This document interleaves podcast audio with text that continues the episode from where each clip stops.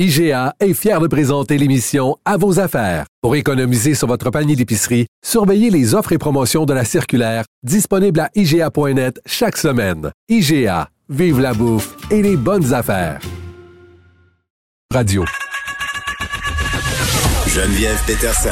Une animatrice pas comme les autres. Cube Radio. Bon, on s'en sort pas. Ce qui fait jaser aujourd'hui, c'est évidemment le prolongement des mesures euh, sanitaires qui va s'étendre fort probablement au-delà des 28 jours annoncés au préalable par le gouvernement.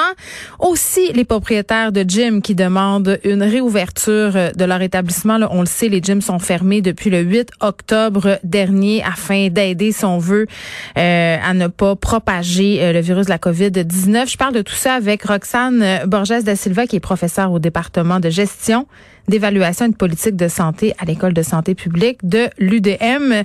Madame Borges da Silva, bonjour. Oui, bonjour, Madame Peterson. Bon, écoutez, euh, le premier ministre Legault, euh, on le sait, là, il risque d'annoncer dès 17 heures le prolongement de ce fameux 28 jours euh, en zone rouge. On s'en doutait. Évidemment, on a commencé à nous préparer la semaine dernière. Je me rappelle, vendredi, le PM qui disait on devrait vous faire des annonces en début de semaine prochaine, mais tout porte à croire qu'il y a certaines mesures sanitaires qui seront reconduites. certains se disent déçus, même surpris que le fameux défi 28 jours soit plus long que prévu. Euh, est-ce que ça vous étonnerait, vous, si on apprenait bel et bien à 17 heures que les mesures étaient prolongées? Est-ce que c'était la bonne chose à faire? Non, je ne serais pas surprise du tout. En fait, euh, le gouvernement espérait pouvoir euh, réduire le nombre de cas mm. euh, et donc la transmission journalier et la transmission communautaire avec ce défi 28 jours. Malheureusement, ça n'a pas fonctionné à la hauteur de leurs attentes et de leurs objectifs. On a encore autour de 800 1000 cas par jour, mm. ce qui est encore trop pour pouvoir arrêter, ben, en fait, réduire les mesures qui sont en place. Oui, mais on a quand même descendu euh, sous la barre des 1000. Ça aurait pris quoi, vous pensez, pour qu'on relâche la, si on veut, ces mesures-là? Mais j'ai l'impression qu'il faudrait descendre en bas de 500. Il faudrait descendre en bas de 500 et il faudrait aussi euh, s'assurer parce que ce 1000-là aussi est réparti dans différentes régions. Ouais. Euh, j'ai pas vu les chiffres d'aujourd'hui euh, précisément, je les ai pas analysés, mais euh, il faut voir euh, actuellement, par exemple, dans la, je sais que dans la région de Québec et Chaudière-Appalaches, en fin de semaine dernière, ben, vendredi, samedi, dimanche, là, c'était compliqué pour eux au niveau des de la gestion des hôpitaux, des, des, des Oui, on a fait des appels. Là, Geneviève Guilbeault qui a fait une sortie quand même assez assez dure, si on peut se le permettre, là, en, en rappelant les gens de ces deux régions-là euh, de respecter les règles, puis en vraiment, elle a insisté pour dire que le système de santé était mis à mal, qu'on serait obligé de faire des choix. Là. Absolument. Donc, euh, en fait, euh, c'est une des raisons majeures pour lesquelles le gouvernement ne veut pas se permettre actuellement de réduire les mesures, puisqu'on courrait le risque d'augmenter la transmission communautaire et donc de d'avoir plus d'hospitalisation et de gens qui aient besoin de soins intensifs. Et on veut pouvoir leur offrir ces services-là de soins de santé et pas avoir à choisir. Là, je pense que ça, on, le comprend bien là, en ce moment euh, qu'il faut le faire. sais, je pense mhm. que le message a été assez clair. Par contre, qu'est-ce qu'on fait avec les garanties des gens? Parce que pour vrai, là, moi, j'ai jamais vu autant de personnes se montrer défiants par rapport euh, aux règles sanitaires, euh, se montrer aussi inventif, c'est-à-dire ah, évaluer son degré de risque personnel, se dire que ah mais moi je vais voir telle et telle personne, on est correct. Tu sais, on est vis-à-vis -vis ça aussi là.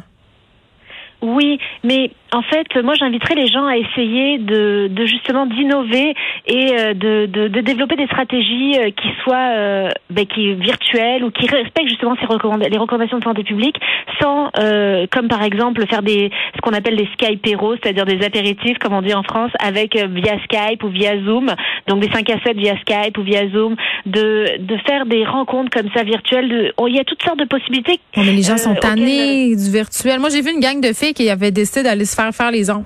Hein, il était à distance sociale, il était à deux mètres dans un salon de pédicure, puis ils jasaient ça. Ils faisaient leur commérage.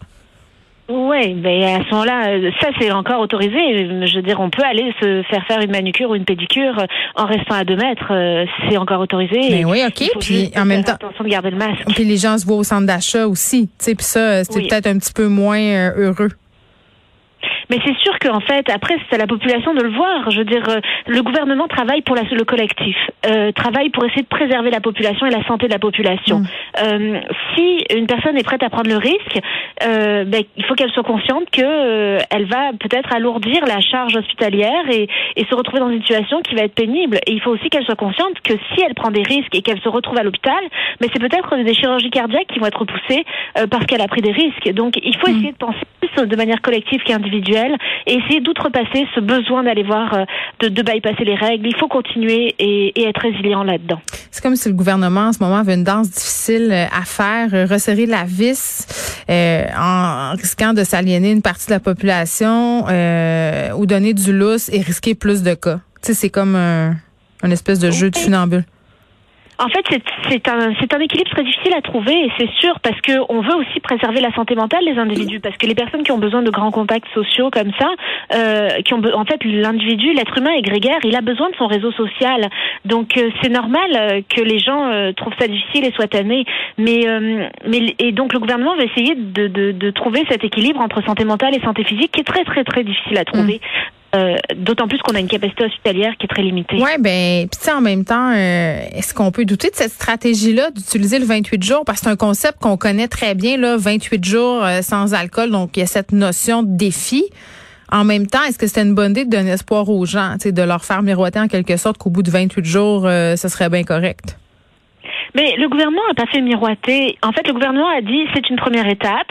Hmm. On va essayer 28 jours. Si on arrive à baisser de manière euh, drastique le nombre de cas, on va peut-être relâcher les mesures. Malheureusement, on n'est pas rendu.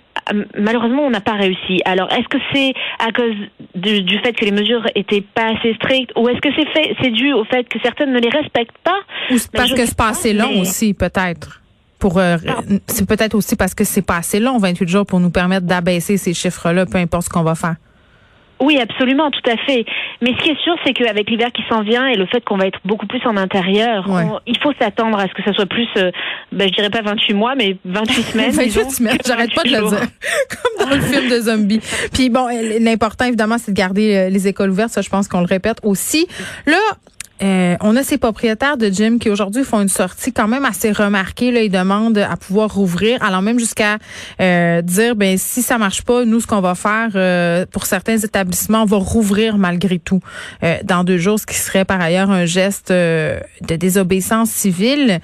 Est-ce que la décision de fermer les gyms de la part du gouvernement, puis ce qu'on souligne souvent, c'est que c'est une question de santé mentale. Est-ce que c'est une décision un peu irresponsable ou ça serait possible de rouvrir les gyms? Est-ce que ça serait irresponsable de les rouvrir? En fait, c'est très difficile de dire euh, de dire noir ou blanc ou oui ou non à cette question-là. Ce qu'il faut savoir, c'est qu'il c'est multifactoriel, il y a plein de facteurs qu'il faut prendre en compte. Ce qu'il faut savoir, par exemple, c'est qu'on n'a pas encore de littérature scientifique qui nous dit si par la sueur on, on transmet le virus ou pas. On n'a pas encore de données probantes là-dessus. Euh, ce qu'il faut savoir aussi, c'est que euh, dans des cours de yoga, par exemple, je pense à du yoga chaud ou du, est-ce que le virus pourrait se balader si une personne est infectée, euh, donc asymptomatique ou présymptomatique, elle va le transmettre à tout le monde. Euh, de même sur les équipements de gym, là, euh, les, les, les, choses pour soulever les poids, etc. Mm. Sur ces équipements-là, on pourrait, si les personnes se lavent pas bien les mains ou quoi que ce soit, ou, ou s'essuie le nez parce qu'il a le nez qui coule, puis met le virus sur la surface, qu'une autre personne ne lave pas l'équipement, puis une autre personne arrive et prend le même équipement, on pourrait transmettre le virus. Donc en fait, le gouvernement a choisi euh, d'appliquer le principe de précaution avec les, euh, les, salles de gym, le principe de précaution maximum, pour éviter qu'il y ait des éclosions dans ces endroits, mm. puisque ce sont des travailleurs généralement qui vont dans ces milieux-là pour euh, ben, faire du sport. Donc en fait, moi j'inviterais ces personnes-là à essayer de développer, euh, la en fait, à être créatifs et à aller faire du sport en extérieur. Il fait encore assez bon pour pouvoir faire du sport en extérieur en attendant que les gyms rouvrent. Mais je comprends aussi les, les, les, les propriétaires de salles de gym qui doivent trouver ça difficile. Mais on essaie avant tout de préserver la santé de la population au complet, en priorité. Bon, est-ce que selon vous, le gouvernement devrait pousser plus loin, c'est-à-dire resserrer encore davantage les mesures sanitaires? Là encore, c'est difficile à dire. Il faut voir euh, comment ça va évoluer. Là, on a l'air d'être sur une pente descendante. On a l'air, je dis bien, il faudrait mm. attendre de voir, euh, il faudrait encore se donner deux semaines pour vérifier.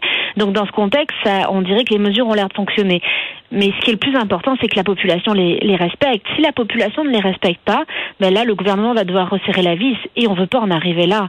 Donc, euh, j'espère qu'on n'aura pas à la faire ou à mettre installer un couvre-feu, par exemple, comme en France. Ou des J'ai comme, l'impression que, euh, étant donné qu'on qu'on donne des simili-droits, c'est-à-dire qu'on est en simili-confinement, mais justement, les gens s'en permettent. On dirait que pour que les gens comprennent ou appliquent, il faut qu'on ferme complètement. C'est comme l'impression que ça donne. C'est comme si c'était pas assez clair, pas assez sévère, donc on se permet des choses. C'est difficile à dire, c'est difficile d'analyser. Les personnes vont avoir des perceptions différentes euh, sur la, la, compréhension des mesures. C'est sûr qu'on est plus dans des mesures incitatives, nous, que coercitives, comme en France, mhm. où là, on interdit tout à 9 heures, on ferme tout, euh, comme dans temps de guerre. Euh, au Québec, on, le gouvernement a fait le choix de ne pas aller dans ce sens-là euh, et fait appel à la, à la, population et à la bonne volonté de la population pour euh, travailler pour le, le bien-être collectif. Alors, euh, on espère que ça va fonctionner et qu'ils qu'ils n'auront pas besoin de se, de se rendre à des mesures beaucoup plus strictes, comme un couvre-feu, par exemple. Très bien, Roxane Borges de Silva, qui est professeure à l'Université de Montréal. Merci de nous avoir parlé. Je vous en prie, bon après-midi, au revoir. Merci.